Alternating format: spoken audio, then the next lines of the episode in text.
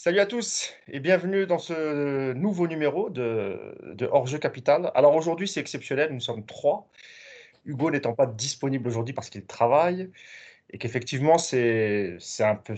On joue rarement le vendredi, donc euh, on fait rarement des débriefs le samedi. Donc voilà, ça c'était pour. euh, C'était pour l'introduction. Je vous présente mes deux camarades qui sont là toutes les semaines. Tout d'abord, Yacine Amned. Yacine, comment ça va? Salut à tous, ça va bien, merci. Ça va bien après cette victoire 6-1 Ouais. C'était quoi qui était intéressant? C'était l'avant-match ou l'après-match ou le match? On Euh, va en parler tout de suite. le match, n'était pas hyper intéressant, même s'il y a des choses à dire. Mais l'après-match, bah, ils, nous l'ont- ils nous ont animé la journée, quoi. C'est ça. Près du PSG. Bon, je, je ne présente plus Nicolas Puravo. Nicolas, comment ça va? Salut à tous. Salut, ça va? Écoute, super. euh, Samedi, je suis étonné d'être là, mais voilà, je me suis levé euh, juste à l'heure, c'était nickel. C'est vrai, fatigué Une courte nuit? Bah ouais, c'était, c'était le feu hier soir. hein. Ta coupe de cheveux peut en témoigner, c'est vrai. Écoute, je vais chez le coiffeur demain, là, chez ma belle-mère, donc euh, profitez bien, c'est terminé. À partir de lundi, euh, j'enverrai une photo sur Twitter. tiens. Oh, ça marche. Les amis, on va rentrer dans le vif du sujet. Alors, je vais vous présenter le, le programme. On va tout d'abord revenir évidemment sur le match, euh, la victoire 6-1 du, du Paris Saint-Germain. Ensuite, bah, on va revenir sur les déclarations de Leonardo, qui a répondu à Thomas Tuchel. Et, euh, et on terminera un mot sur le, sur le tirage au sort de la, de la Ligue des Champions. On va essayer de faire tenir tout ça dans une heure. C'est pas évident, mais on va essayer. Alors, tout d'abord, le match hier. Donc, le PSG affronté au Parc des Princes euh, le SCO d'Angers. Victoire 6 buts à 1 avec des buts de hum, Neymar, Mbappé, Gay et, euh, et Verratti. Et Florenzi. Magnifique but de, de Florenzi. Tout d'abord, messieurs, je vais te donner d'abord la parole à toi, Nicolas. Qu'est-ce que tu as pensé du match dans sa globalité Bah écoute, bon, bon petit match euh, qui confirme la montée en puissance du PSG.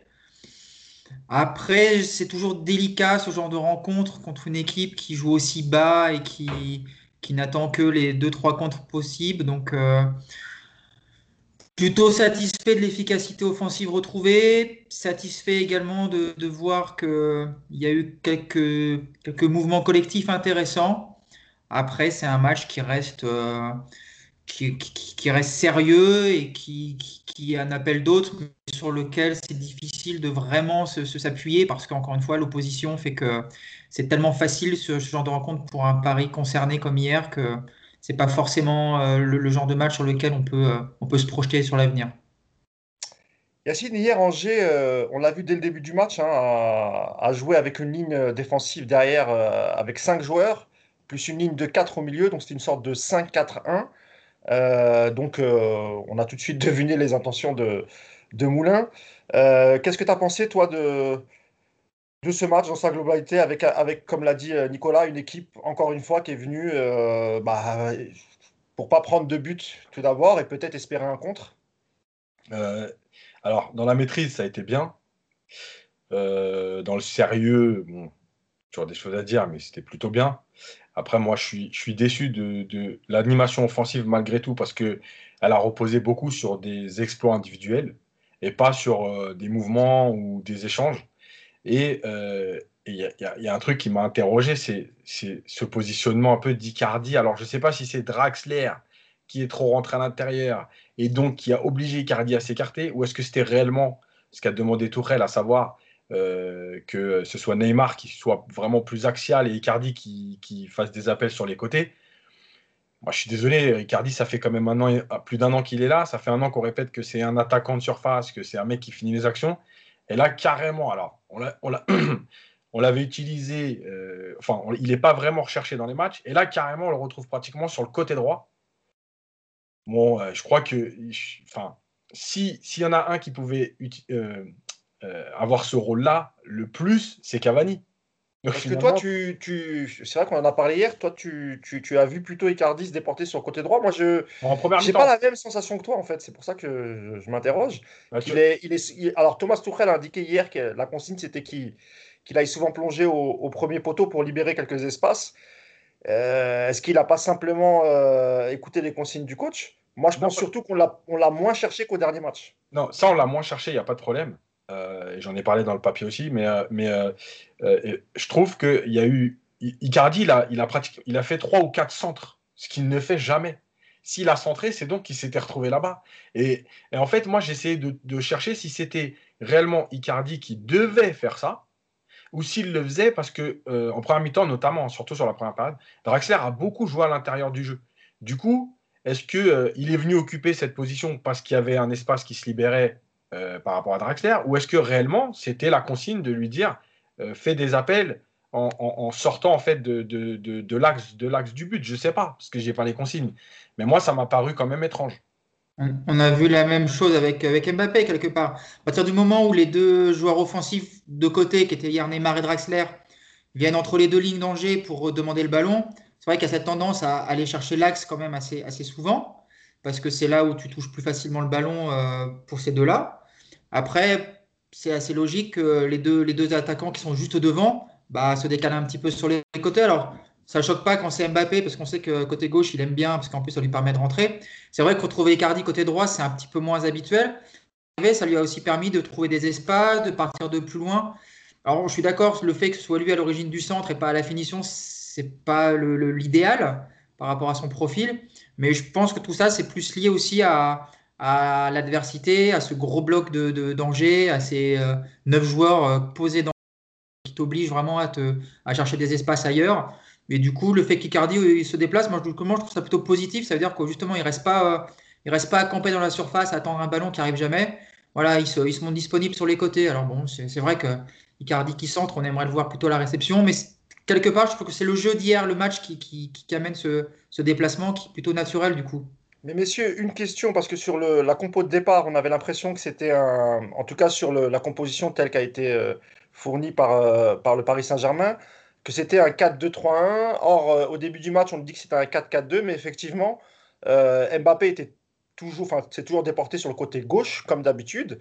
Et, effectivement, alors peut-être que Kikardi, c'est peut-être aussi pour toucher un peu plus de ballons, qui s'est un peu déporté sur le, sur le côté droit. Pour vous, messieurs, le, le schéma d'hier, c'était plus un 4-2-3-1 ou un 4-4-2 Yacine? Alors, parce qu'on a, vu, on a vu aussi beaucoup euh, Neymar au milieu. Hein. Ouais. Enfin, derrière les attaquants. Je dirais un 4-2-3-1 parce que malgré tout, Neymar a été beaucoup axial. Euh, il ne s'est même, même pas. Enfin, surtout sur la première mi-temps. Parce qu'après, il y a eu des changements et il y a eu euh, une réorganisation, tout ça. Donc, surtout sur la première mi-temps, ouais, ça ressemblait à un 4-2-3-1. Mais, mais encore une fois, moi, j'ai l'impression que. c'est, le, problème, c'est qu'on ne peut pas parler foot euh, parce, que, parce que malheureusement, Thomas Tourel n'en parle plus beaucoup dans ses conférences de presse. Mais finalement, c'est ça qu'on aimerait savoir. Parce qu'il euh, euh, il y, a, y, a eu des, des, des mouvements, des courses, qui pour moi, après, ressemblaient plus à un 4-2-3. Donc oui, sur le, positionnement de départ, en tout cas quand on voit le coup d'envoi et qu'on voit les positions, oui, c'est un 4-2-3. Après, dans l'animation, alors effectivement, de toute façon, tu as besoin de bouger, hein, ça, il n'y a pas de problème là-dessus. Moi, ce que je me demande, c'est est-ce que réellement c'est préparé? Parce que pour moi, on, tombe encore dans, euh, faire des différences grâce à des exploits individuels. Moi, je n'ai pas vu assez d'échanges de, passes rapides. J'ai vu un Neymar qui a beaucoup tenté d'éliminer tout seul et, euh, et, qui a aussi même presque beaucoup tenté de petits ponts carrément. Euh, donc, voilà, je ne sais, je sais pas trop. Nicolas, qu'est-ce que tu en penses, toi? Défensivement, c'est du 4-4-2. En tout cas, on le voit, Neymar, il occupe son couloir gauche, ça, il n'y a aucun problème. Après, offensivement, j'ai l'impression que de toute façon, c'est même pas le souci de Tourelle sur ce genre de match et sur ce genre de compo. Avec les quatre offensifs, tu sens qu'ils ont une vraie liberté de mouvement, de permutation. Alors, naturellement, il reste, enfin, Mbappé reste toujours côté gauche parce que c'est là qu'il est bien. Neymar, naturellement, repasse dans l'axe. Draxler, euh, quelque part, c'était la même chose hier. Hein. Tu sens qu'il est plus à l'aise dans l'axe. Et puis encore une fois, bah, du coup, Icardi, bah, il allait un petit peu là où il y avait des espaces et là où il y avait personne euh, de son équipe. Donc euh, c'est vrai que c'est pas évident offensivement de, de cerner ce schéma. Et comme, comme le dit Yacine, c'est vrai que tu as le sentiment qu'il y a. C'est d'ailleurs, même pas un sentiment, c'est qu'il n'y a toujours pas les schémas de jeu clairs. C'est-à-dire que quand tu relances de Navas, tu sais que jusqu'à ce que le ballon aille dans Verratti, bon, bah, il n'y a pas grand-chose qui va se passer. Après, tu sais que Verratti va chercher Neymar. Et puis après, c'est un petit peu au bon vouloir de, des inspirations de chacun. Et bah, de temps en temps, c'est plus de l'action individuelle. Moi, j'ai encore, contrairement à Yacine, moi j'ai vu quand même des mouvements, même si ça manquait de vitesse, mais j'ai vu pas mal de, tentatives de combinaison avec Draxler en première mi-temps que j'ai trouvé vraiment intéressant. Florenzi dans son couloir droit qui a toujours été très très haut, même Baker qui, était là aussi. Donc j'ai quand même vu moi des beaux mouvements, des décalages, des centres. Ça manquait de vitesse, mais voilà, tu sens que ça va un peu mieux. Après, est-ce que tout ça s'est préparé, comme le dit Yacine? J'ai pas l'impression non plus. Et Par contre, une, question sur euh, Draxler, Nico. Euh, bon, normalement, il était censé remplacer euh, Angel Di Maria hier. Angel Di Maria qui joue sur, sur le côté droit en, en règle générale. Mais moi, je l'ai peu vu sur ce côté-là euh, du Draxler. On a plus vu un Florenzi qui a joué très haut hier et qui parfois a été en difficulté euh, défensivement. Mais, euh, mais c'est vrai qu'il a été, selon moi, plus axial, Draxler. Ouais, mais c'est pas un... On peut nous dire ce qu'on veut. Draxler, c'est pas un joueur de couloir. C'est un joueur qui est dans le cœur du jeu, qui aime toucher le ballon, qui a une facilité technique qui lui permet, sur des doubles contacts, d'éliminer facilement et ensuite de faire des décalages. Moi, je le préfère là, d'ailleurs. Hein. Alors par contre, ce qui est étonnant, c'est que je l'ai plus souvent vu rentrer dans l'axe pour aller chercher Baker que euh, d'aller chercher Florenzi sur sa droite. Ça, c'est le truc un petit peu bizarre. Mais c'est aussi le problème quand tu mets un droitier euh, et que tu lui demandes de rentrer. C'est pas un ailier de débordement. Hein, euh. on voit bien que le PSG joue avec des faux ailiers sur les deux côtés. Hein. Di Maria, c'est pareil, quand il est à droite, on ne voit pas les déborder au poteau de corner pour centrer. Hein. C'est des joueurs qui naturellement vont dans l'axe. Ça, ça, libère les espaces aussi pour les deux latéraux. Quelque part, c'est bien aussi. La seule chose, c'est que, comme tu dis, il faut bien compenser derrière à la perte du ballon. Mais hier, il n'y en avait pas beaucoup de pertes de ballon parce qu'il n'y avait, pas, de, pas de danger outre mesure. Donc, euh, tu peux, dans ce genre de match, te permettre de mettre plus de monde au centre et d'avoir des joueurs de couloir comme euh, un Florenzi qui, gère son couloir seul. C'est pas trop gênant, je trouve. En tout cas, ça a bien fonctionné en première mi-temps. Euh, Yacine, concernant ton avis sur, sur Draxler, parce qu'on avait pressenti que le, coach allemand allait, allait beaucoup l'utiliser avec on l'avait déjà vu, euh, il y a, ça fait deux, c'est le troisième match où il joue, ou le deuxième match où il joue titulaire, il me semble. Hein. Euh, donc nous, on avait pressenti que c'était peut-être une question de, mercato pour le montrer. Euh, et puis, il semblerait qu'il revienne, il revienne tout doucement à son, à son niveau, l'ami Draxler. Qu'est-ce que tu as pensé de, son match, toi, Yacine? Est-ce que pour toi, ce que tu as vu hier, bon, ça laisse présager de bonnes choses si, euh, si euh, Draxler finit par, euh, par rester au PSG et honorer sa, dernière année de contrat bah, Je vais répondre à la dernière question. S'il si, si, a son niveau et qu'il reste, bah, effectivement, c'est très bien. Nous, c'est ce qu'on attend depuis les six premiers mois qu'il avait. Je dis ça parce que comme on entend la piste d'Ele Ali n'est pas complètement mm. n'est pas complètement fermée, etc. Et en fait, je moi, je me pose la question. Donc c'est pour ça que je vous pose aussi la question. Moi, je me pose pas la question. C'est-à-dire que si il faut prendre des délais je garde Draxler. Tant pis, il va au bout de son contrat et puis, et puis au moins il est au club. On connaît son niveau. Dele Ali, je suis désolé, mais enfin, mon avis, c'est que Dele Ali, ça fait un petit moment euh, qu'il a qu'il a pas fait des bons matchs. Euh, maintenant, Draxler, c'est ambigu parce qu'en fait, euh, en équipe d'Allemagne, maintenant, il joue plus en numéro 10, comme ça, un peu axial derrière l'attaquant. par contre, avant, jusqu'à son arrivée au PSG et ses premiers mois au PSG, il jouait joueur de, enfin attaquant couloir, euh, mais plutôt côté gauche justement.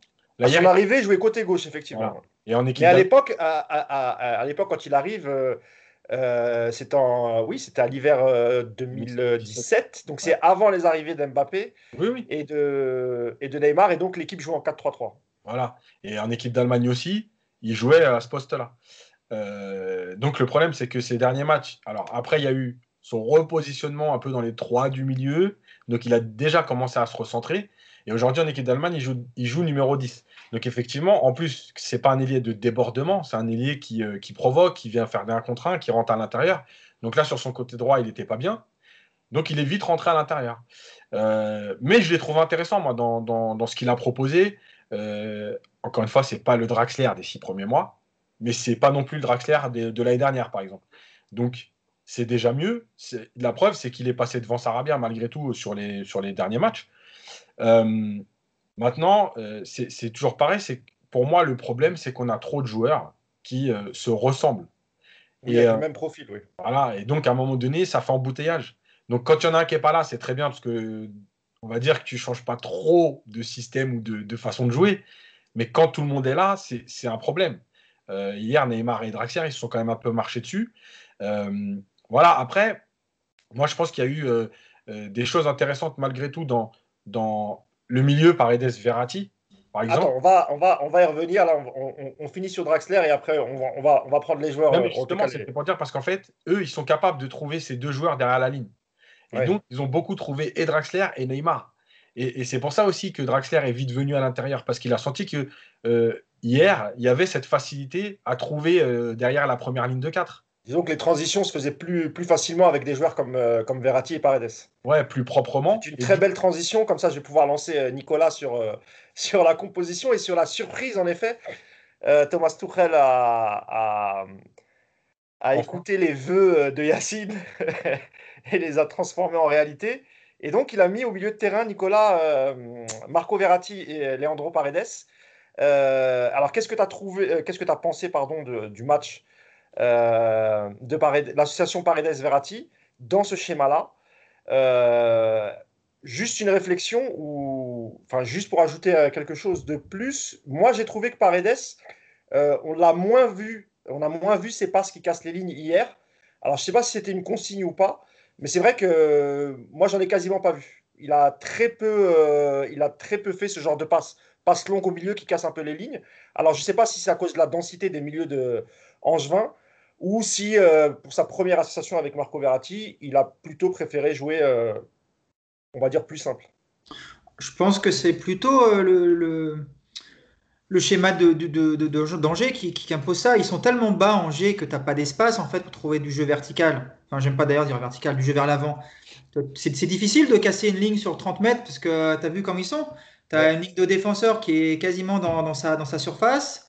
Tu as les milieux 10 mètres devant et ensuite tu avais le.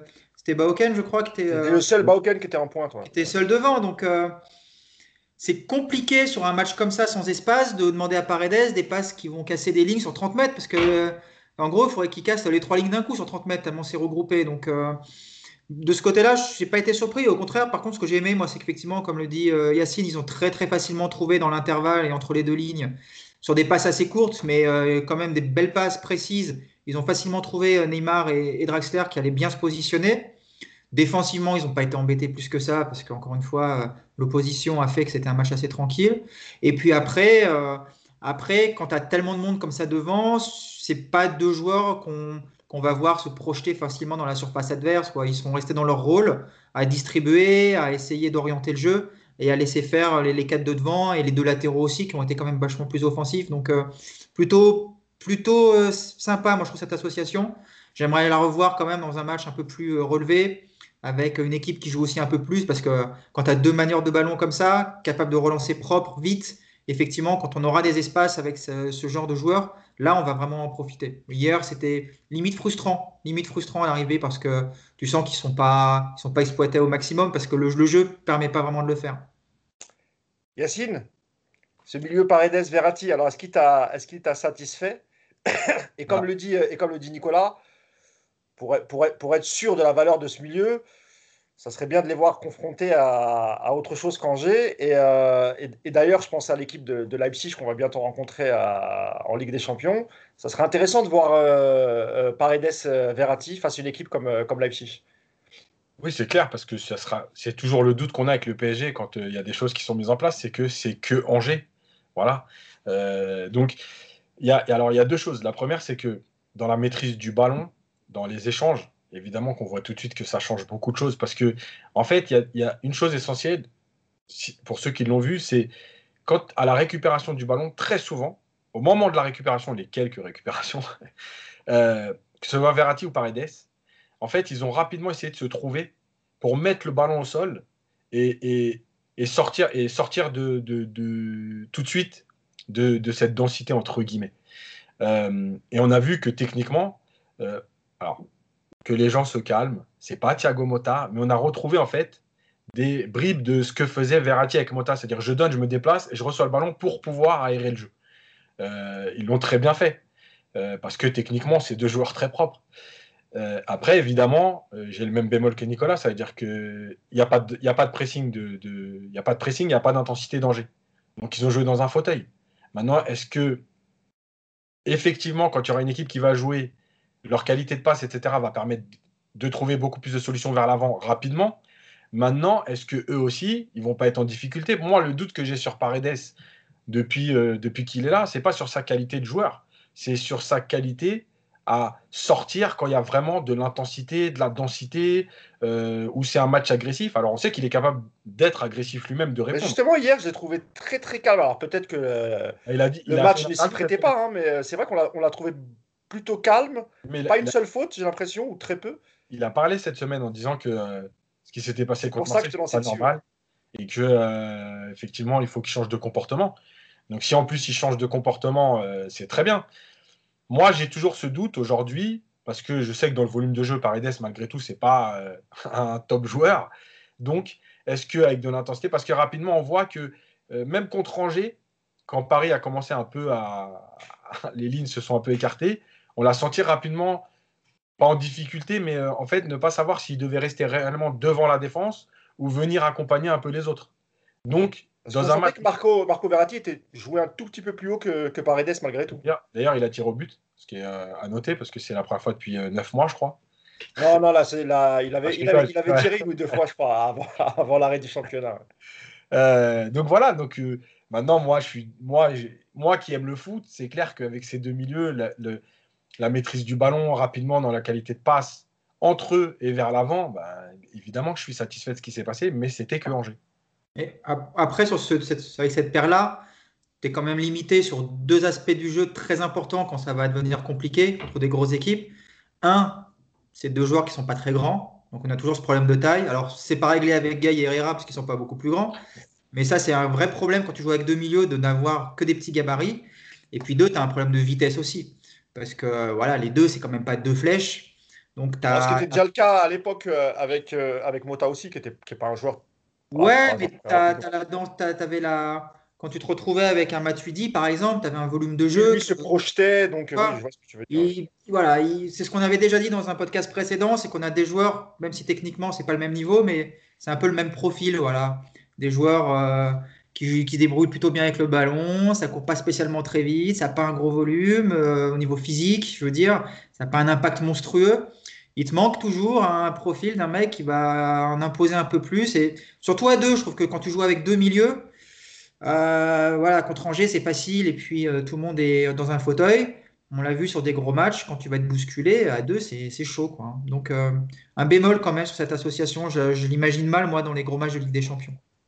Ok. Un mot sur les deux latéraux. On va commencer par, par Florenzi, qui, qui, a joué très très haut, très offensif hier sur son couloir droit, mais euh, qui a eu quelques, quelques soucis euh, défensivement, notamment parce que je ne voudrais pas écorcher son nom, avec euh, oui, Fulgini, pardon. et on a vu, on a vu à l'opposé côté gauche, bon, un Baker.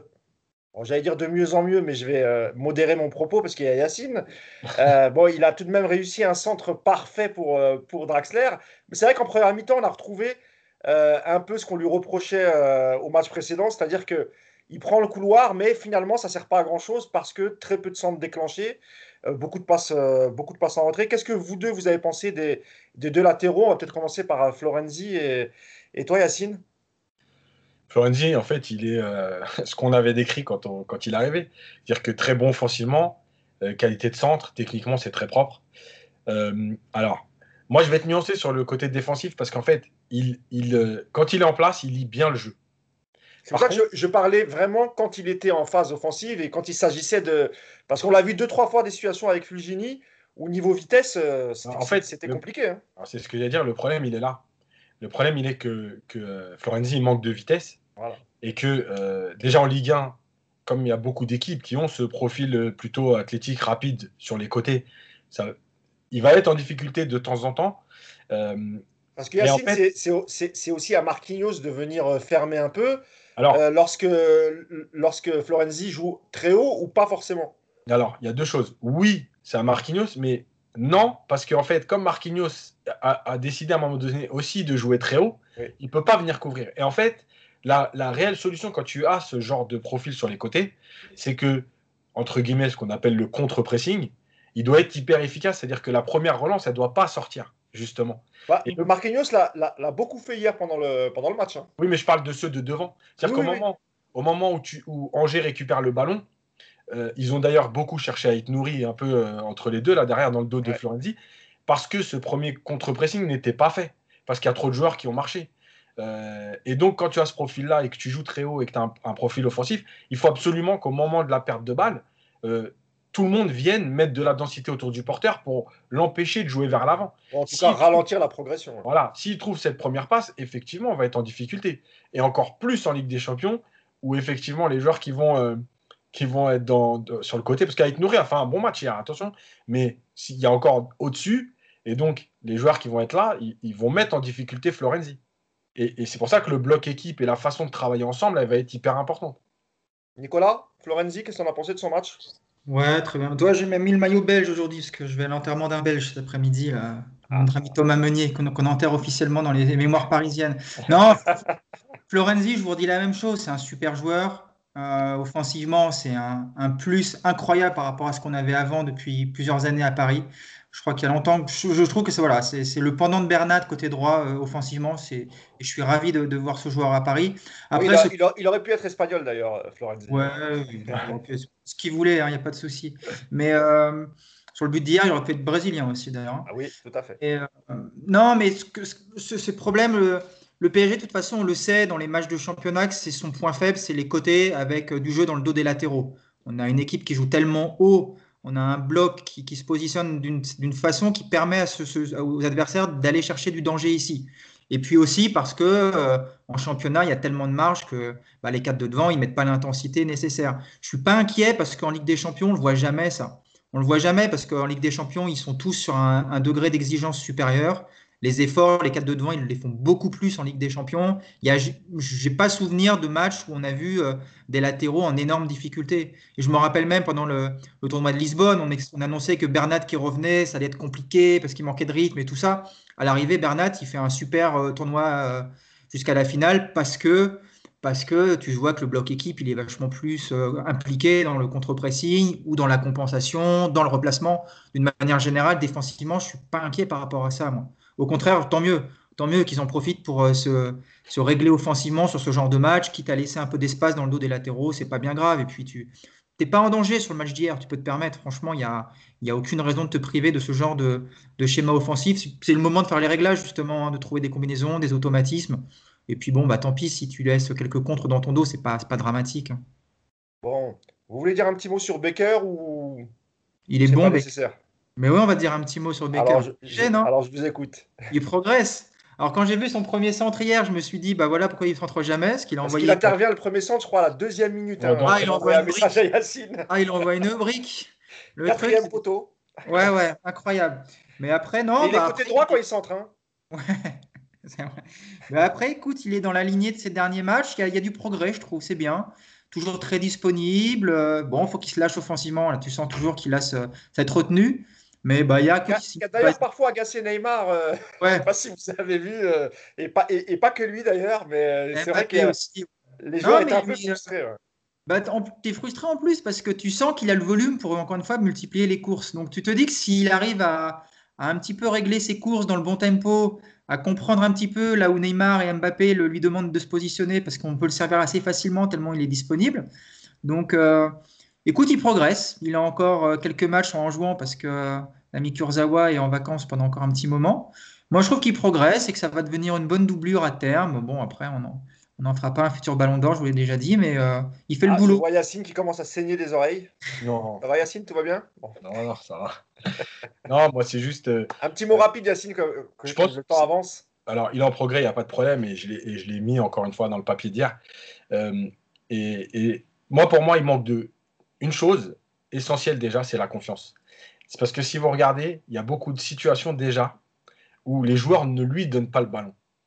Euh, et en fait, pour un joueur, c'est compliqué de dire je suis là, ils n'osent pas me donner le ballon parce qu'ils le ressentent. Euh, alors, il y a ce côté, les joueurs ne lui donnent pas confiance, mais lui aussi, en fait, il ne donne pas envie d'avoir confiance en lui parce qu'il n'ose pas non plus. Tu vois, c'est un peu, tu es toujours en fait entre les deux, c'est ambigu. Euh, et l'appel sur Neymar, quand Neymar lui fait la remarque, justement, c'est exactement ça. C'est-à-dire qu'il se dit Je suis là, euh, ils vont pas me donner le ballon, est-ce que j'y vais? Est-ce que oui, c'est qu'en fait, il n'y croit pas, Yacine. Euh, oui, mais justement. Pas que Neymar va le lancer. D'ailleurs, il, hop, il bloque et il le regarde, et puis Neymar sourit en lui disant. Euh, ouais, et justement, et, et, et moi j'expliquais ça à beaucoup de joueurs quand, quand j'étais coach, c'est qu'en fait, normalement, ton travail à toi, en tant par exemple là de latéral, c'est pas de te dire est-ce qu'ils vont te donner le ballon. C'est de faire l'appel parce qu'il y a l'espace et que le jeu est là. S'il ne te donne pas le ballon, après, c'est au coach de dire hé les gars, à un moment donné, il fait 3, 4, 5 fois, il est là tout seul. Euh, vous ne pouvez pas l'ignorer comme ça tout le temps.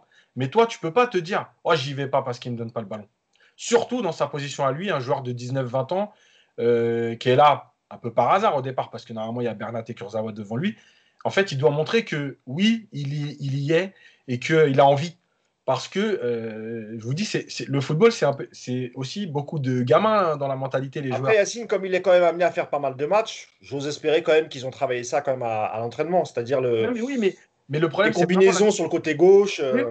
mais l'attitude de se dire, euh, quand il y va pas sur l'action de Neymar, c'est vraiment ça. C'est-à-dire qu'il me donne pas le ballon d'habitude, je je vais pas y aller. Mais en fait, toi, tu dois y aller. C'est comme l'attaquant qui fait l'appel 7 fois, 8 fois, 9 fois bah, il doit faire le dixième parce qu'effectivement, le neuf fois, il n'a pas eu le ballon. Mais la dixième fois, on va lui donner. Et c'est ça qui est le plus dur dans le foot. C'est la frustration, en fait, que le fait de ne pas être trop calculé, elle engendre. Alors que toi, tu dois continuer à faire comme si, à chaque fois, on allait te donner le ballon. Bon, avant de passer au, sujet suivant et, le mercato, Leonardo, la guéguerre avec, euh, Thomas Turel, je voudrais rapidement, messieurs, un mot euh, sur l'entrée de Gallagher que j'ai trouvé très intéressante. Et je trouve que ces, dernières, apparitions pardon, sont bien meilleures que, ce qu'on a pu voir, que ce soit euh, euh, au restart ou quelques matchs du, final 8. Euh, il se projette vers l'avant. Hier, en, en une demi-heure, enfin 25 minutes, il a quand même gratté des ballons, il se projette vers l'avant, il apporte un peu de surnombre. messieurs, est-ce qu'on n'est pas en train de retrouver un, un Ganagay à, son meilleur, à, son, meilleur niveau et, vu le timing et la Ligue des Champions qui va commencer et donc la multiplication des matchs, c'est plutôt une bonne nouvelle, Nicolas? C'est quoi le meilleur niveau de Gay De quoi on parle? Si on parle du Gay euh, qui a fait un match euh, monstrueux contre le Real depuis qu'il est arrivé, euh, je pense qu'on en est très loin. Après, le souci que moi j'ai avec lui, c'est. Non, je parlais du Gay de, Première Ligue plutôt. Oui, mais Hier, ce qu'il fait, c'est encore une fois, c'est facile parce que tu n'as pas de pressing. Gay, quand il n'est pas pressé avec le ballon. Euh, ouais, mais on peut pas toujours, on peut pas toujours dire quand il est mauvais, donc il est mauvais. Quand il est bon, c'est parce que c'est la, faute de l'adversaire. Hier, ce qu'il a apporté, c'est quand même pas mal, Nico. C'est ni bon ni mauvais, c'est assez neutre. C'est-à-dire que tu rentres dans un match qui est, c'est le match est plié. Enfin, là, toi, tu euh, oublies son but déjà. Moi, je parle du comportement. Je parle pas du fait qu'il est 5-1, 6-1. Je parle du comportement quand il rentre et ce qu'il apporte. Voilà.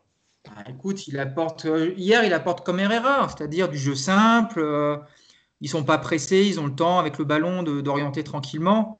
C'est bien, c'est propre. qui provoque un coup franc euh, qui est très dangereux. Bon, Neymar le, le, le, met pas. Et moi, je trouve qu'en si peu de temps, alors après, peut-être que moi, je m'enflamme un peu, mais moi, franchement, honnêtement, moi, je trouve que l'entrée de Gay, elle est plus que. Enfin, toi, tu dis c'est ni bon ni mauvais. Moi, je trouve que c'est. Non, moi, je trouve que c'est bien plutôt. Non? Bon, t'as pas l'air d'accord avec moi, Nico. Non, c'est pas. Encore une fois, c'est une entrée qui est, qui est correcte. Il se met tout de suite dans le rythme du match. C'était pas très compliqué vu la vitesse sur le terrain. Et euh, encore une fois, c'est propre ce qu'il fait. Voilà, il contrôle, il donne de bons ballons, il ressort proprement, mais euh, il est jamais sous pression. Il n'a pas non plus un gros boulot à, récupérer la balle. Ouais, écoute, disons que c'est. Oui, j'ai, voulu, apporter un peu d'enthousiasme. Non, mais. Soyez foirés. Je peux être enthousiaste si tu veux. C'est, encourageant. Et maintenant, je mal voir. Je comptais sur toi, Nico, pour un mot. Non, demande à Yacine. Demande à Yacine. Bah non. je vais passer au sujet suivant, je connais. Non, non, je rigole. Vas-y, Yass. Eh, par contre, Yass, très court. Comme ça. Non, mais... je, voudrais, je voudrais aussi qu'on, dise un mot avant de passer au, au sujet suivant sur, sur, sur la charnière centrale que moi, et surtout un, sur Kimpembe, franchement match après match, il devient vraiment le patron de cette défense. Donc voilà, je finis sur. Euh, juste, en fait, je comprends pourquoi on me trouve trop exigeant. C'est que euh, pour moi, en fait, son entrée, elle est juste normale. Donc tu es d'accord avec Nicolas. Bon. C'est l'entrée d'un joueur professionnel qui vient. Euh, voilà. Et en fait, il a. Le but, en fait, je pense que ça change la vision parce que quand un joueur marque, on est toujours un peu plus positif. pas vraiment forcément. Non, non, non, mais je sais. Mais malgré tout, ça joue. Maintenant, il a, il a, fait une bonne entrée. Voilà. Il y a des joueurs, effectivement, qui sont déjà rentrés et qu'on n'avait rien à foutre. Bon, alors attends, Yacine. Vu que tu as le même avis que Nicolas, on va passer directement parce que le temps file. Euh, vraiment un mot, 30 secondes, hein, sur, euh, soit sur la charnière, soit sur Kimpembe ou Marquinhos, comme vous voulez, Nicolas. Euh, Kimpembe euh, qui, qui, devient vraiment le patron, je trouve. Il, au niveau, on connaît son physique, on connaît ses, ses interventions. Je trouve qu'il y a la concentration là qui commence à devenir très intéressante. Il est vraiment impliqué du début à la fin. Il n'y a, plus, il y a plus ces sautes de, de concentration sur des placements aléatoires. Gros sauvetage en plus hier sur la balle de 3-2, là, il est, il est énorme. Et euh, ouais, je trouve, euh, plus que la charnière, c'est Kimpembe en ce moment qui me, qui me plaît énormément. Yacine Non, moi, je bah, de toute façon, on avait, on avait quand même malgré tout milité pour cette charnière depuis un petit moment. Euh, encore une fois, il faudra l'avoir dans un gros match avec une adversité, avec de l'intensité, etc. Mais dans l'attitude, effectivement, et j'espère ne pas lui porter la poisse, il avait l'habitude au moins une fois par match de nous faire un truc un peu bizarre. Mais, euh. je, je, je, crois que je crois qu'il le fait de moins en moins parce qu'il a, il a pris conscience que ça pouvait être dangereux. Alors j'imagine que tu parles quand il essaye de, de, faire ce que fait un peu Marco Verratti, c'est-à-dire quand il est un peu sous pression et qu'il veut sortir le ballon tout seul. Alors je pense qu'il y a deux choses. Effectivement, il a peut-être pris conscience que c'était dangereux et surtout à son poste. Mais je pense aussi que quand tu es en concurrence, tu as envie de montrer plus. Aujourd'hui, il n'a pas de concurrence. C'est-à-dire que quoi qu'il arrive, c'est lui qui joue. Donc il n'a pas besoin de montrer qu'il s'est relancé euh, mieux qu'Ago Silva ou qu'il est capable de sortir des ballons, de toute façon, il va jouer. Il y a deux, gros, il y a deux défenseurs sans Voilà. Donc en fait, euh, effectivement, tu n'as plus besoin de surjouer, entre guillemets. Donc là, il est dans la simplicité, la sobriété. Il apporte toujours de temps en temps cette petite montée euh, où il pousse un peu l'action. Sans plus, voilà, je pense que vraiment, il est en train de passer un cap et, et, de devenir euh, en fait, le défenseur moderne, ça veut dire que fort dans les duels, mais qui n'a pas peur d'avancer pour défendre, de jouer haut et avec une qualité de, de, relance quand même qui est, qui est, plutôt. Euh, mieux en mieux. Ouais, voilà. Qui était un de ses points faibles au début de, sa carrière en professionnel au PSG. C'était pas son point faible. Il avait des. Un de ses points faibles. Non, parce trop gourmand surtout. Trop gourmand il a, Toujours, il a toujours eu une qualité de passe qui était plutôt bonne, mais en fait, il tentait des choses trop compliquées. Ah, si, si. Mais il tentait des choses. Ah, je trouvais que moi, enfin, au tout début, euh, ses relances, euh, bon, elles étaient pas parfois un peu hasardeuses. Mais... C'est ce que je te dis, c'est qu'il tentait des choses pour montrer je suis capable de faire cette passe. Ben oui, mais quand tu prends des risques. Sauf que tu n'es pas capable. Et voilà. bon, bah, monsieur, je crois qu'on a fait le tour sur, le, sur, la, victoire 6-1 du, Paris Saint-Germain hier face à, face à Angers. Pardon. Donc là, on va passer euh, au, mini psychodrame qui a eu lieu hier. Euh, mini psychodrame qui a eu lieu en, deux actes. Hein. Premier acte, c'était euh, jeudi avec la conférence de presse d'avant-match de Thomas Tuchel où il s'est plaint du mercato et notamment en citant comme exemple Liverpool, Manchester City, l'Inter même l'Inter Milan d'ailleurs. Donc en gros, c'était une critique envers son, directeur sportif il a expliqué que lui était arrivé en, finale de Ligue des Champions avec une, bonne équipe et que, d'autres équipes n'avaient pas, été aussi loin, mais, qui avaient quand même recruté. Et donc, il a cité Liverpool, Manchester City, l'Inter Milan. Et en gros, il a expliqué, Thomas Tuchel, que cette année, son équipe était plus faible que la saison dernière. Et en substance, il disait que j'ai été en finale la saison dernière parce que j'avais du matériel, on va dire, et que cette année, euh, l'équipe s'est affaiblie parce qu'il y a certains départs qui n'ont pas été compensés et qu'en gros, il ne faudra pas venir se plaindre si euh, les objectifs ne sont pas atteints. En gros, c'est ça. Ce à quoi a répondu hier Leonardo, et là je vais vous lire la déclaration. Alors je vous demande euh, quelques secondes, messieurs. Voilà. Alors, ça c'est Leonardo, je lis.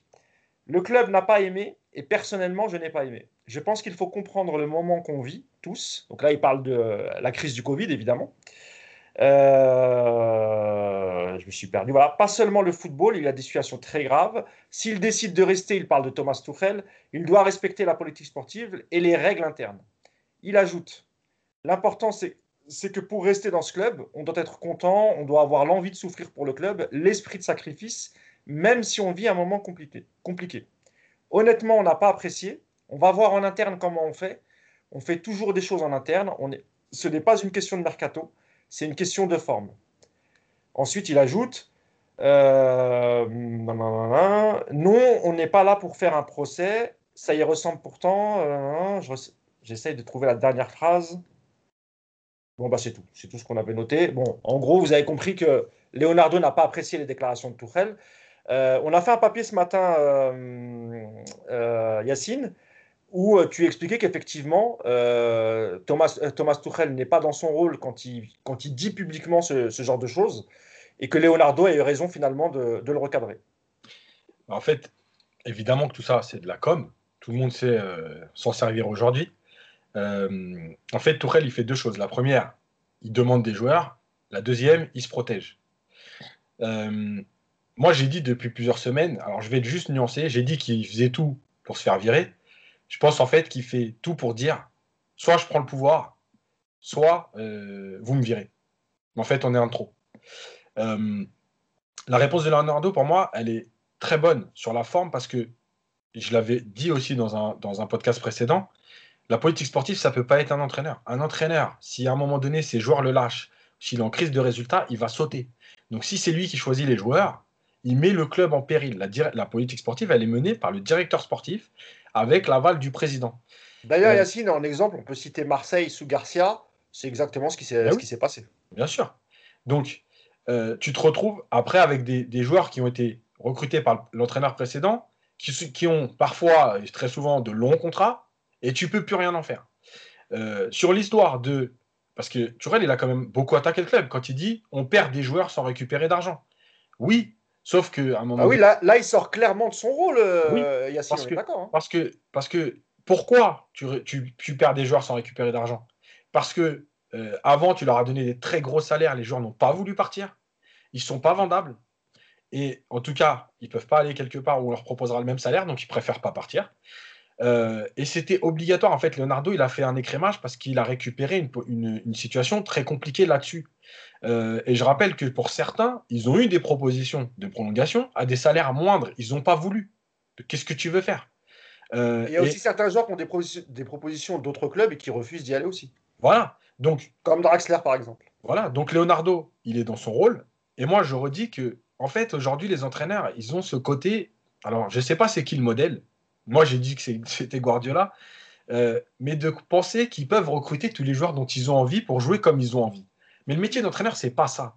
Tu donnes ton avis, tu te mets en accord avec ton directeur sportif, il te donne trois noms, tu dis ouais, moi je préférerais celui-là, par exemple. Après, c'est les finances, c'est le contrat, c'est la négociation, donc tu peux pas avoir ce que tu veux. Et l'entraîneur, à un moment donné, il doit s'adapter à ce qu'il a. Et c'est comme tous ces entraîneurs qui disent ah ouais, mais euh, j'ai perdu trois joueurs. Écoute, si t'es pas content, tu t'en vas. Mais toi, tu es entraîneur. Tu n'es pas manager, tu n'es pas directeur technique et tu n'es pas président. Voilà. Et je pense que Leonardo, il a bien fait de, recadrer tout ça. La dernière chose, c'est que Leonardo, je pense que là, aujourd'hui, le message est clair, puisqu'il l'a dit. Il euh, faut être au PSG, on est content. Celui qui n'est pas content, il n'a pas été au bout de sa phrase, mais on a compris. Voilà, je pense que malheureusement, doit va devoir trancher. Il ne peut en rester qu'un. Nicolas, quelle a été ta, réaction euh, suite aux propos de, Leonardo? Est-ce que comme Yacine, tu penses que euh, finalement il ne peut en rester qu'un et que euh, en termes de déclaration, les uns et les autres ont peut-être été un peu trop loin, même si Leonardo n'a fait que répondre aux, critiques du Tourelle, parce que on, sent un Tourelle un peu plus offensif ces derniers temps. il avait déjà été concernant les, fins de contrat de Meunier, Cavani de, et de Silva. Il a continué donc jeudi en critiquant la politique sportive du, club. Est-ce que tu penses que ça a été beaucoup trop loin pour que, pour que ça en reste là et que finalement, euh, parce que, parce que le Leonardo a aussi, engagé le club en disant que le club aussi n'avait pas apprécié. Euh, donc il semblerait qu'il ait, cette fois-ci le club de son côté. Euh, est-ce que tu penses que Thomas Tuchel, dans ces conditions, peut finir, peut finir la saison Même s'il reste trois jours là pour le mercato? Alors peut-être que ça se calmera après le, le mercato. Mais est-ce que tu penses que ça n'a pas été déjà trop loin? Alors déjà, ma réaction hier, c'est que j'étais content parce que j'ai retrouvé mon club. Enfin, j'ai retrouvé le PSG qui se plonge tout seul dans le psychodrame un, soir de victoire 6-1. Donc euh, oui, ça a été loin. Alors je ne suis pas d'accord avec Yacine quand il dit que, que la forme de Léo... Le fond est bon, mais la forme, je ne suis pas d'accord. Je ne pense pas que, qu'il faille surenchérir devant les médias. Il y a un moment où il faut dire stop. Alors c'est peut-être pas à Leonardo de le dire. Il y a un président qu'on ne voit pas beaucoup parler ces derniers temps, mais pour moi, ça ne doit pas se faire devant les médias. Ça. Il y a un moment où il faut arrêter les conneries. Tu discutes avec ton entraîneur, avec ton directeur sportif, tu mets tout le monde dans un bureau, tu expliques la situation, basta. Là, dit Leonardo, euh, d'ailleurs, il dit que euh, tu vois, si, si, euh, si, Thomas Tuchel était venu le voir et, pour discuter de ça en interne, bah, il, il aurait volontiers accepté de, discuter. Ce qu'il n'a pas apprécié, effectivement, c'est que ça se fasse en, public. Ils, ont déjà discuté de ça, c'est obligé. Enfin, j'espère. S'ils n'ont jamais discuté de ça, c'est catastrophique. Après, pour te répondre, bien sûr qu'il n'en restera qu'un. On le sait depuis longtemps. Et on sait même déjà lequel c'est, puisque en fin de contrat, il n'a pas été une seule seconde de question d'une prolongation pour l'instant de Thomas Tourel. Donc ça semble acté que Tourel finisse sa dernière année. Il y a Moi, pas je parlais plus d'une enfin, chance de le voir partir avant même la fin de son contrat. Tourel va pas démissionner parce que on, ne crache pas sur, une, euh, sur un beau salaire et puis sur le poste d'entraîneur du PSG. Donc Tourel, ne, je vois vraiment pas aujourd'hui pourquoi il partirait. Tu vois pas non plus la direction le licencier euh, Je pense qu'ils aimeraient. Je pense que Leonardo, euh, il a tout dessiné sur son tableau dans son bureau et tout est prêt pour le départ. il y a peut-être même déjà le billet d'avion. Le problème, c'est que ça coûte cher. Mais ça coûte cher, ça coûte 10 millions d'euros c'est pas la priorité. Par contre, c'est vrai que peut-être aussi c'est ce qui met un peu Tourelle en un peu comme ça en, difficulté parce que tu, sens de toute façon ça fait un moment qu'il est pas tu sens qu'il est pas serein le garçon. Hein. Donc j'ai envie de te dire que si jamais tu as deux trois mauvais matchs de suite qui arrivent avec des mauvais résultats en Ligue des Champions, peut-être que là il va se sentir en danger. Mais il faudrait vraiment à mes yeux, il faudrait un cataclysme pour le virer parce que la situation ne te permet pas aujourd'hui de mettre 10, 12, 13 millions d'euros dans des indemnités. Et puis ça veut dire que tu vas aller chercher Allegri tout de suite parce qu'il n'y en a pas beaucoup d'autres sur le marché. Ça veut dire que ça va coûter, ça veut dire que tu repars. Je vois vraiment pas. On a parlé il n'y a pas longtemps, hein, je ne vois pas le PSG se, s'emmerder là tout de suite à, partir dans un truc comme ça parce que là tu pars en. Tu, c'est, lourd quoi. Hein. C'est, euh, ça coûte. Hein. Pour apporter une petite précision, moi j'avais fait un tweet jeudi, euh, j'avais dit jeudi que c'était très très tendu entre les, deux. Il faut savoir que cette situation, elle date pas d'hier en fait. Hein. En fait, si vous voulez, entre Leonardo et, et, il y a d'abord eu une entente, euh, on va dire, cordiale à l'arrivée de Leonardo, parce que Leonardo a accepté. Euh, déjà, il avait validé le, travail de, de, de, Antero Henrique sur notamment le cas Kyler Navas. Et ensuite, il a, Gay était déjà, le dossier était déjà sur la table. Diallo, c'était une demande de, Thomas Tuchel. Il a accepté évidemment de, le faire venir. Mais petit à petit, euh, leur relation s'est un peu distendue, notamment pas forcément sur le mercato, parce qu'il a obtenu le mercato qu'il voulait l'été dernier, mais plus sur la gestion des joueurs, le jeu pratiqué euh, par l'équipe, parce que c'est aussi euh, le travail du directeur sportif de discuter de ça avec, avec l'entraîneur. Il semblerait qu'il n'était pas du tout sur la même longueur d'onde. On a déjà expliqué euh, la vision du foot de, Leonardo. On connaît aussi celle de, celle de Thomas Tuchel. Et en fait, euh, ça, ça, s'est vraiment dégradé. Euh, bah aussi déjà à cause à partir de la défaite à Dortmund, le match aller, parce que Leonardo a pas du tout aimé ce qu'il a vu sur le, sur le terrain et, aussi le comportement des, joueurs. Il semblerait aussi qu'il reproche à Thomas Tuchel un, certain laxisme euh, auprès, de, auprès de son groupe. Et euh, il y a eu déjà le petit couac pour les, euh, pour les vacances après le Final 8. Je rappelle que le directeur sportif, lui, n'était pas pour laisser partir les joueurs à l'étranger. Il était d'accord pour accorder quelques jours de vacances, à condition qu'il reste ici en France. Mais, mais et, Thomas Tuchel, lui, avait donné son aval. Donc il y avait aussi une défiance de Thomas Tuchel en se disant je vais, je vais mettre du côté des joueurs et puis comme ça, je vais mettre les joueurs dans la poche. Et ça a marché parce que pendant le, final 8, le, groupe était quand même assez proche. Aujourd'hui, euh, aujourd'hui moi, je, Enfin, ça sent le point de non-retour. On avait déjà vécu la même situation avec Antero Henrique euh, l'été dernier. Rappelez-vous, ils se parlaient quasiment plus.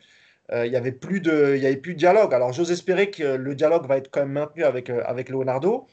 là, aujourd'hui, on apprend dans la presse que Leonardo va s'activer sur deux joueurs qui, bah, qu'on joue en Serie A. Hein, euh, Brozovic, bon, c'est un, très bon profil s'il arrive à le faire. Franchement, c'est exceptionnel.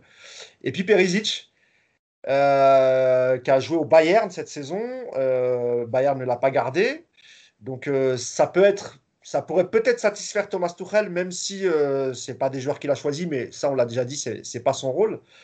Donc comment vous, vous pensez que ça va se passer? Est-ce que ça va s'accélérer dans les trois prochains jours jusqu'à lundi? Et si c'est pas le cas, si jamais l'équipe restait comme ça, est-ce que pour vous, euh, il y a danger, comme le dit Thomas Tuchel, ou est-ce que avec le tirage qu'on a eu, qui est ni bon ni mauvais, est-ce que, l'effectif actuel peut suffire pour au moins faire la, phase de boule de, Ligue des Champions? Je rappelle qu'il y a Leipzig, euh, Istanbul, Basaksehir et Manchester United. juste deux petites choses. Euh, je, voulais rappeler que Mbappé avait fait une sortie sur le mercato aussi. Oui. Et en fait, si, quand je parlais de forme sur Leonardo, c'est que je pense que là, il fallait mettre un point. En gros, tout le monde parlait sur le mercato, Mbappé, Tourelle. En gros, je pense que pour moi, la forme, elle est bonne parce qu'il avait besoin de dire bon, maintenant, vous allez chacun rester à votre place. Mais j'aurais aimé qu'il le fasse aussi sur Mbappé quand il était au Canal Football Club et qu'il avait dit parce qu'on est d'accord. Mais euh, avec le sourire, on connaît, hein, c'est Leonardo. Non, euh, il a dit, il a dit, il a dit, il n'a pas besoin de le dire parce que nous sommes d'accord. Donc, voilà. quand il dit qu'il n'a pas besoin de le dire, c'est déjà une petite pique pour Mbappé. Donc ça, c'était le premier. Là, c'est le deuxième. C'est trop. Et moi, je pense qu'il a raison d'envoyer ce message. En gros, euh, il y a un club, vous arrêtez de donner votre avis comme ça. La deuxième chose, c'est que Tourelle, on est en train de découvrir aussi son vrai visage, finalement. Il s'est caché pendant un an et demi, deux ans. oui et non. Le, conflit. Ce que je veux dire, c'est que pour ceux qui connaissaient Thomas Tuchel, qui l'avait suivi à Mayence, à Dortmund, on connaissait le caractère volcanique. Le conflit avec le club, c'est sa spécialité. C'est ça, exactement. Euh, donc, donc voilà, la dernière chose, c'est que euh, les joueurs ont été avec, entre guillemets, avec lui au Final 8, mais c'était un contexte très spécial. Il euh, faut savoir quand même aussi qu'il y a beaucoup de joueurs qui blaguent sur l'histoire de Ney, Ney, Ney, top, top, top. Ah, voilà, donc ça veut dire aussi qu'ils ont bien conscience qu'il n'y a pas de système, il n'y a pas d'animation offensive, il n'y a pas de cohérence. C'est donner le ballon à Neymar ou Mbappé et débrouillez-vous. Donc les joueurs, ils ressentent tout ça. Et même si des fois on peut être énervé que les joueurs euh, euh, pensent un peu trop à ça, etc., ils sont sur le terrain, ils ont aussi besoin que, euh, d'avoir quelque chose de cohérent sur le terrain. Voilà. maintenant, pour revenir au mercato, Perisic, pourquoi pas? Mais Perisic, tu as Draxler, tu as Sarabia, tu as Di Maria, tu as Neymar ou Mbappé, voire les deux, qui peuvent jouer sur les côtés. Perisic, c'est pas un avant-centre. Donc pourquoi additionner un nouveau joueur attaquant couloir? Je sais pas. plutôt couloir, couloir gauche ou couloir droit? Gauche, Enfin, ailier gauche, ou les droits, euh, Perisic euh, Gauche. Donc voilà. Après, euh, Brozovic, oui, parce que ça correspond plus au profil que, qu'avait décrit Leonardo dans ce Parce qu'une association Brozovic-Verratti sur un milieu à deux, ce serait quand même pas mal. Voilà, ça c'est clair.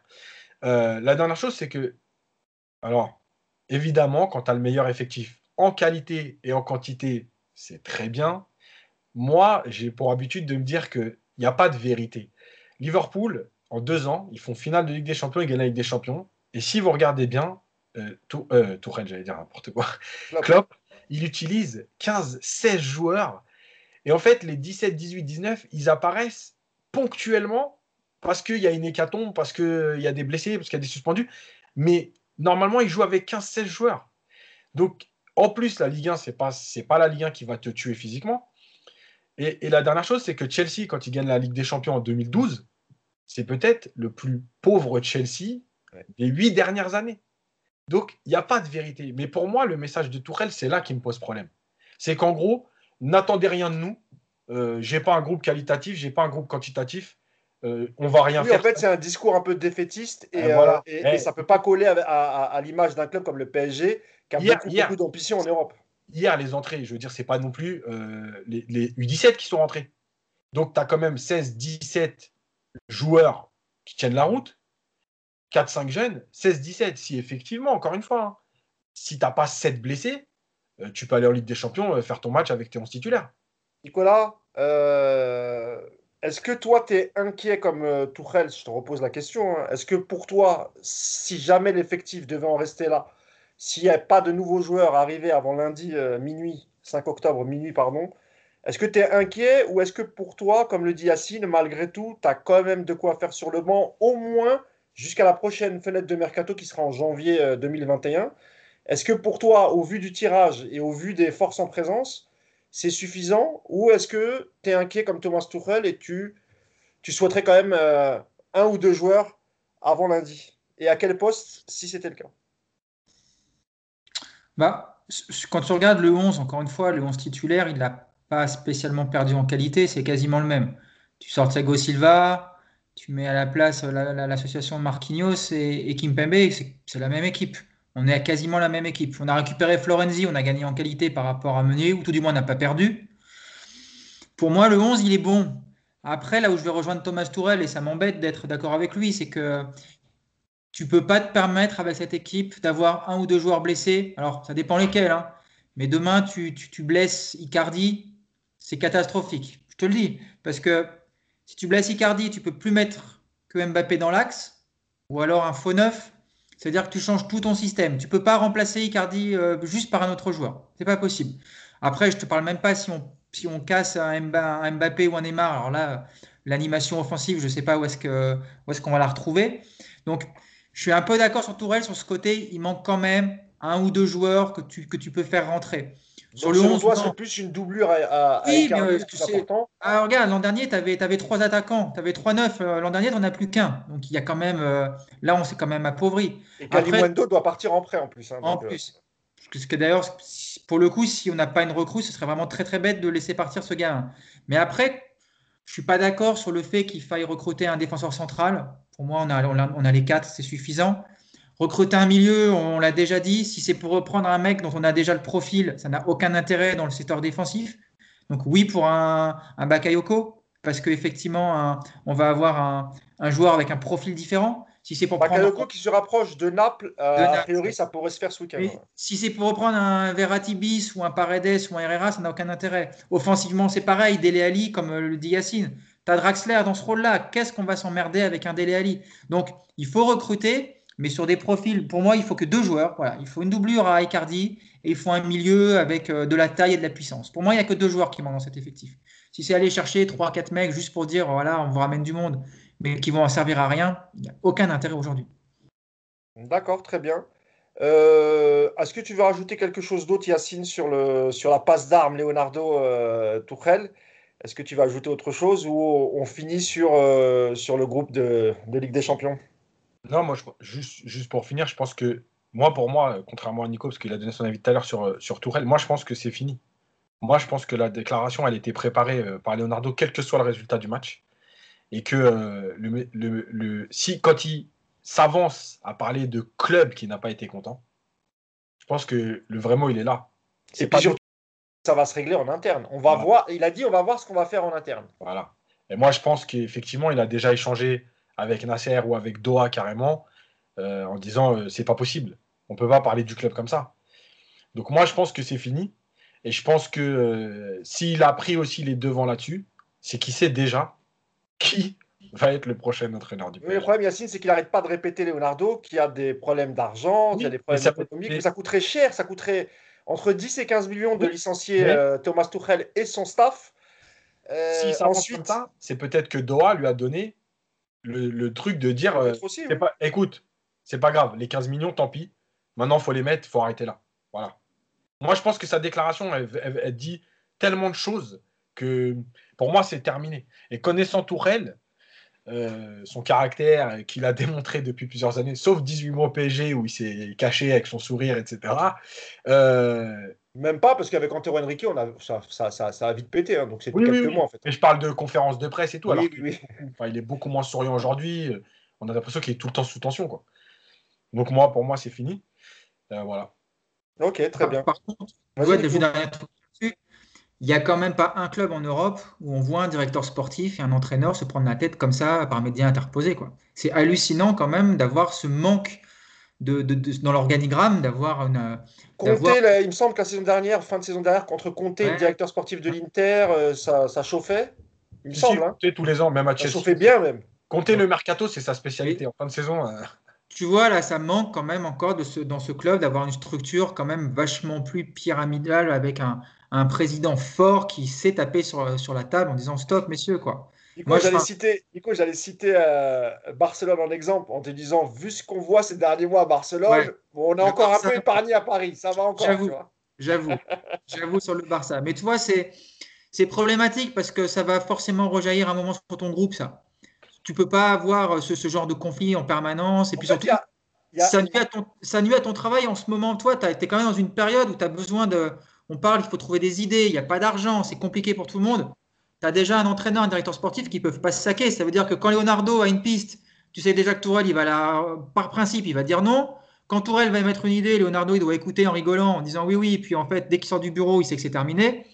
C'est pas étonnant quelque part le mercato du PSG. Comment tu veux travailler avec, euh, avec efficacité quand les deux personnes censées te mener ton mercato sont pas foutues d'être d'accord, ne serait-ce que pour se parler au quotidien? Donc, euh, s'il n'y a pas de recrue cet été, s'il n'y a pas de nouvelle recrue d'ici lundi, on saura pourquoi. Moi, en fait, j'avais. Oui, Yacine, je te la parole, j'avais une petite réflexion. C'est vrai que ça fait deux fois qu'après euh, deux événements, on va dire, plutôt heureux, qu'on gâche ça par des polémiques. On fait un final 8. On perd en finale, certes, mais on perd face au Grand Bayern. On n'a rien à regretter, sauf peut-être de ne pas avoir mis assez d'ingrédients. Mais bon, on se fait éliminer quand même par, par le, meilleur club du monde. Donc, malgré tout, c'est quand même une fierté d'être sorti de finale. Bim, badaboum, juste derrière, tu as la polémique sur Ibiza et un début de, saison donc complètement tronqué. Et hier, c'est peut-être le, match, euh, un des matchs les plus aboutis depuis, depuis la reprise, avec un score fleuve. Et en fait, on n'a pas du tout parlé du match. En tout cas, je parle dans, la presse. Nous, heureusement, on a quand même fait 40 minutes sur le match. On a été sérieux. Mais c'est vrai que tout de suite, ça a été occulté par la guéguerre entre euh, Thomas Tuchel et, Leonardo. Et moi, ce que j'ai peur, c'est que si effectivement on garde euh, Tuchel toute la saison, eh ben, j'ai peur que toute la saison, ça va être, ça, va être des petites passes d'armes entre, le, entre les directeurs sportifs, le, le, le coach. Quand, euh, quand ça va mal jouer, bah, Leonardo va, va en parler dans la presse. Et puis, euh, Tuchel risque de lui répondre. Et puis, tu as le groupe au milieu qui qui vit ça un peu, parce que j'imagine que le, groupe hier, quand, quand, il a vu les déclarations de, de Leonardo, euh, bon, ça, ça, a dû, ça a dû faire parler, ça a dû jaser, j'imagine. Donc voilà, moi, c'est la crainte que j'ai pour, euh, pour, cette saison, si Thomas Tuchel reste. Alors, soit les deux hommes, faut qu'ils se parlent euh, mardi, après le mercato, faire le point, le bilan. Et comme l'a dit Leonardo, si Tuchel n'est pas content, comme, l'a dit, comme le disait Chevènement à l'époque, un, ministre, ça démissionne ou ça ferme sa gueule, et ben là, c'est un peu pareil. Donc voilà, en espérant que ça, euh, qu'il y ait une discussion et qu'on puisse repartir pour une saison une fois que la période de mercato est passée. Tu voulais ajouter un dernier mot, Yacine? Ouais, c'était juste que faut pas non plus se laisser endormir par Tourelle dans le sens où il a cité les trois clubs qui ont recruté, tous les autres ils n'ont pas recruté. Il faut savoir que le Real Madrid n'a pas recruté, Barcelone c'est compliqué, euh, voilà. Euh, la Juve a du mal à faire des joueurs. ils ont été en contact avec plein de joueurs, mais ils ont pratiquement pas recruté. Donc, faut pas se laisser endormir. Il a cité les trois seuls clubs qui avaient un peu d'argent pour recruter. Euh, il y a quand même un paquet de clubs. Le Bayern n'a pas recruté. Enfin, je veux dire, voilà, à un moment donné, il faut. Et tu sais aussi pourquoi Yacine, c'est qu'il y a beaucoup de clubs sont dans, le même, euh, dans la même situation que Paris, c'est qu'il faut que d'abord vendre. Ils voudraient bien acheter, mais il faut vendre. Donc, tout le monde est dans la même situation. Il y a trois clubs qui ont réussi à s'en sortir. Les assistants d'exemple, mais c'est les seuls. C'est les Donc Chelsea, euh, qui n'avait pas pu recruter pendant 18 ou 24 mois. Donc ils avaient les caisses pleines. Nico Après, le souci aussi, c'est que les autres clubs n'ont pas été aussi affaibli par les départs. C'est ça aussi le problème de Tourelle, c'est qu'il a quand même perdu des joueurs. Ça, tu peux pas le, voilà, on peut pas non plus lui enlever ça. Il faut reconnaître que quand tu perds euh, ton capitaine, ton meilleur buteur, et puis euh, les petits jeunes qui sont partis, et puis enfin toi, il y a, quand même, tu peux, on peut pas nier que l'effectif, il est un peu léger par rapport à l'an dernier. Après, juste pour finir sur cet épisode avec, entre les deux, c'est que si on occulte l'aspect financier, si effectivement Doha a dit à Leonardo, ok, maintenant tu mènes ta baraque et si tu dois le virer, tu le vires Là, effectivement, ça change complètement la donne. Et là, je vais rejoindre Yacine et je pense qu'effectivement, Tourelle, il va pas faire de vieux os. D'abord, un, parce que lui, avec son caractère, il va monter encore plus dans les tours et ça va, ça va péter dans tous les sens. Vous vous rappelez comment ça s'était fini à Dortmund? Imaginez s'il part dans les mêmes tours ici à Paris. Et puis derrière, tu as un actionnaire à Doha. Euh, faut pas non plus oublier le personnage, les, personnages et, le, caractère qu'ils ont. Euh, il suffit qu'ils regardent un mauvais épisode de Derrick à la télé, le lendemain, ils décident de virer Tourelle. Tu vois, mais ça va très vite avec eux. Donc, euh, effectivement, si cet aspect financier, on l'occulte, là, euh, je pense qu'effectivement, Tourelle, il peut se faire des soucis. Il peut vraiment se faire des soucis. Deux petites choses aussi sur le, recrutement du, Paris Saint-Germain. On a, on a vu, peut-être ça, ça, a été aussi peut-être une erreur de, de, la part du club, qui a peut-être moins bien travaillé que, que, que, certains clubs. Je pense notamment, par exemple, au fait que l'Inter a anticipé il a recruté assez tôt euh, Hakimi. Euh, le Dortmund, du coup, avait anticipé avec, euh, avec Thomas Meunier. Chelsea, pareil, avec Thilo Werner. Nous, on n'a pas su faire ça aussi. C'est-à-dire qu'on Leonardo savait dans son esprit, parce qu'il l'avait dit assez tôt, que c'était fini pour Cavani, en tout cas pour Cavani et Silva, même s'il a tenté de faire marche arrière au moins pour, pour Silva. Mais c'est vrai que comme il savait ça depuis le mois de janvier, février, il n'a pas anticipé de son côté. Et ça, pour moi, c'est aussi une erreur de, Leonardo. Et dernière chose aussi, tu parlais d'un éventuel remplacement de, Thomas Tuchel. Et on en parlait avec Yacine. Il y a une piste que, dont personne parle et qui serait peut-être à explorer. Ce serait la piste Thiago Motta. Euh, il a validé son, son diplôme UFA A, c'est bien ça euh, Pro, Pro. Euh, UFA Pro, pardon. Euh, et, à l'image de, la Juve qui a, qui a, donné les responsabilités à, un Pirlo, est-ce que, c'est la dernière question que je vous pose, je vous pose parce qu'on n'aura pas le temps de parler de la Ligue des Champions, mais comme il y a la trêve internationale, je dis à nos auditeurs qu'on fera un spécial pool de Ligue des Champions la semaine prochaine. Ne vous inquiétez pas. Mais voilà, dernière question, l'idée Thiago Mota, qu'est-ce que vous en pensez, messieurs, rapidement? Vas-y, Nico. Vas-y, Nico, Nico. Écoute, il y, a, deux points de vue sur ce genre de, profil. Le premier, c'est qu'il manque d'expérience et qu'il faudrait qu'il aille un petit peu s'aguerrir dans des divisions inférieures, un peu comme a fait Zidane euh, au Real Madrid. Et puis, tu as aussi le point de vue de dire que c'est un joueur qui sera apprécié par le groupe, qui connaît déjà le club, qui a une vraie connaissance du football, qui a des idées qui sont plutôt intéressantes et, après, bah, il, faut, il faut faire la part des choses et puis il faut, faut prendre le pari ou pas. Moi, je, je pense qu'il est encore un peu tendre. Je ne sais pas si ce serait un cadeau de lui donner le vestiaire du PSG tout de suite parce que bah, Paris, il y a toujours des, des problèmes. Ce n'est pas forcément simple. J'aurais plutôt tendance à, à, miser sur un profil comme un Allegri, quelqu'un que Leonardo va aller chercher parce qu'il connaît bien. Mais si jamais c'était de Sagomota, je serais curieux de le voir. Mais j'y crois pas trop quand même. Ça me semble un petit peu tôt tu parlais de son expérience. Je rappelle que Thiago Motta a entraîné une saison euh, l'équipe U19 du, Paris Saint-Germain. Et euh, il me semble que c'était trois ou quatre mois. Voilà, à peine un trimestre au, Genoa. Ça s'est pas très bien passé. Et ensuite, il a, il a été limogé. Donc, ça, c'est pour l'expérience. Yacine, pour conclure, l'idée euh, Thiago Motta, qu'est-ce que tu en penses? Moi, je l'ai tweeté quand il, a eu, quand il a eu son diplôme. Donc. Moi, je pense qu'en fait, quand il y a un jeune entraîneur comme ça, il faut savoir avec qui il s'entoure. Euh, le staff, il est hyper important dans sa gestion. Parce que, parce que Thiago Motta, je pense qu'il a des vraies idées sur le jeu, qu'il a, qu'il a, il avait déjà de toute façon sur le terrain le profil du futur entraîneur. Et puis il a été euh, formé à Barcelone. Aussi. Donc voilà, euh, moi, je... en fait, aujourd'hui, j'ai moins d'avis tranché de me dire, tu es obligé de prendre quelqu'un qui a déjà un passé parce que finalement, chaque contexte est différent. Est-ce qu'il vaut mieux être, est-ce qu'il vaut mieux bien connaître le club où tu vas sans avoir de passé, ou avoir un passé, mais, mais pas correspondre à, l'environnement de ton club? Euh, Voilà, Kike Sétienne. La minute philosophique de, de Yacine. non, mais tu vois, Kike Sétienne à Barcelone. Bien sûr, bien sûr. Ce qu'il a fait avant en termes de jeu, c'était exceptionnel. Il arrive à Barcelone, il s'est fait bouffer par l'environnement. Euh, donc, il n'a pas fait ses vrais choix, il n'a pas mis en place. Après, Yacine, on a, souvent cité les, en exemple les jeunes entraîneurs allemands comme Nagelsmann, comme Klopp en son temps, euh, comment on appelle ça, euh, Thomas Tuchel, d'autres.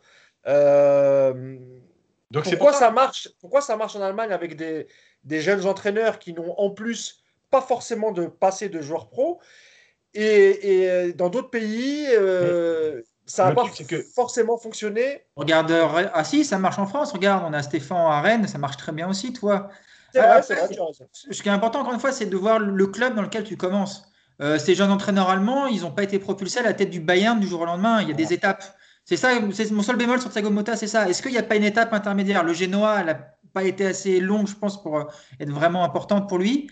Est-ce qu'il euh, ne manque pas une petite étape dans son cursus pour arriver sur le banc du PSG Peut-être que non, hein, je ne sais pas. Mais ce serait peut-être le seul bémol. Mais est-ce que peut-être aussi, à, contrario, est-ce qu'avec les principes de jeu euh, que veut mettre en place Thiago Motta, est-ce que le Genoa, pour lui, c'était en termes d'effectifs trop court pour pouvoir aussi mettre, euh, appliquer ses principes de jeu?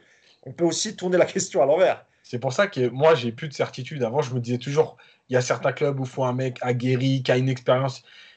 Franchement, aujourd'hui, je ne sais plus. Quand on voit effectivement, comme tu l'as dit tout à l'heure, la Juve qui prend le risque avec Pirlo. Euh, D'ailleurs, ça donne quoi Pirlo euh, à la Juve en 30 secondes? Si tu as pu les voir, je ne sais pas, Nico, si tu as pu voir un peu. Sur les, sur les, euh, sur, les premiers matchs, sur les premiers matchs, il y a des idées. Après, ça fait qu'il y a trois journées en Italie.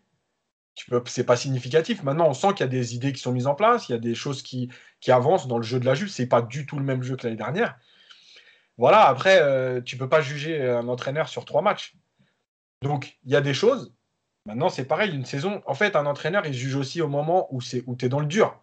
Euh, si la Juve perd deux matchs, c'est là où on va réellement voir est-ce que Pirlo est capable de gérer un grand club ou pas.